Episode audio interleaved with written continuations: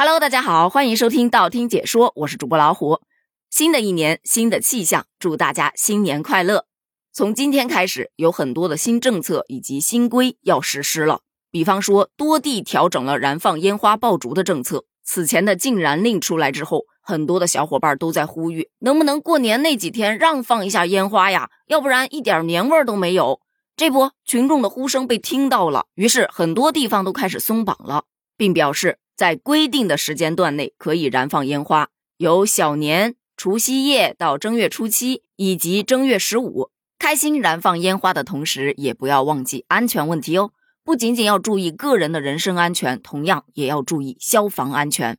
今天还有一条新政正式开始实施，获得了很多网友的点赞，那就是全国铁路从二零二三年一月一日起。对儿童优惠票实行车票实名制管理。与此同时，实名制购买儿童火车票将以六周岁和十四周岁为分界线，不再按之前身高的一点二米和一点五米为分界线了。这对很多人来说真的是一个特别特别好的消息。有些家长就表示，早就该如此了。现在的孩子营养太好了，长得又高又快。我家孩子这是多买了多少年的票啊？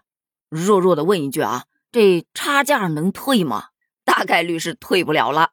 确实啊，在老早之前，这种按照身高来买票的规则就让大家觉得很迷惑。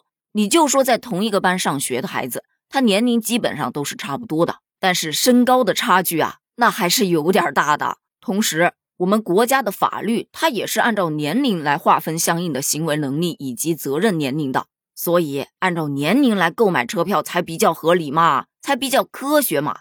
其次，这儿童也开始实名制买火车票，真的要给他点个赞。那些丧尽天良的人贩子再想带着小孩子去坐火车，哼，不好意思了，此路不通。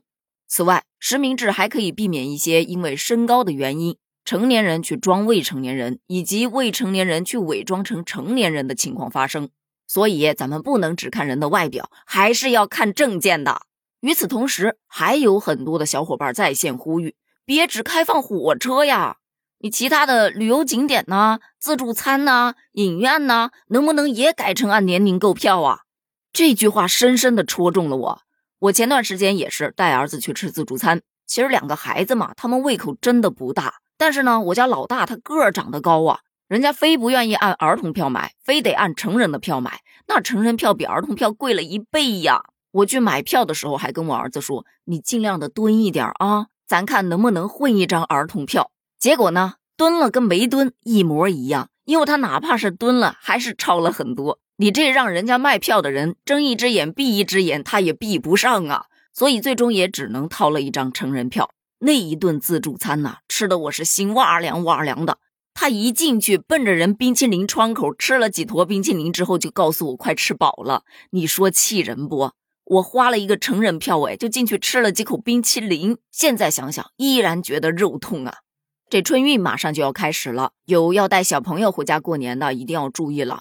儿童优惠票的乘车日期、车次以及级别要与同行的成年人旅客所持的车票相同，它的到站不得远于成年人旅客车票的到站。同时，免费乘车的儿童，也就是六周岁以下的儿童。如果要单独使用座位，也要购买儿童优惠票；而年满十四周岁的儿童就要购买全价票了。另外，每一名持票的成年人旅客只可以免费携带一名儿童乘车。如果你带了两个，那你就还得再购买一张儿童优惠票。除了需要乘坐旅客列车通勤上学的学生和铁路运输企业同意在旅途中监护的儿童之外，未满十四周岁的儿童是不能一个人乘车的。必须随同成年人一起乘车，这个新规其实也挺好的，就避免了现在有一些孩子啊，提早的就叛逆期来了，动不动就给你来个离家出走。现在最起码他坐火车是走不了的，所以从这一方面考虑，如果客运啊，包括其他的一些交通方式都可以实名制，甚至按照年龄来购票，那就太好了。哦，对了，这个新规发布之后，大家有必要啊。在要带孩子出行之前，给孩子去办一个身份证，买票啊、携带呀，也会更加的方便一些。那么今天的话题就聊到这儿了。关于这一项新规，你又是怎么看的呢？你有吃过按身高购票的亏吗？欢迎在评论区一起分享一下哦。咱们评论区见，拜拜。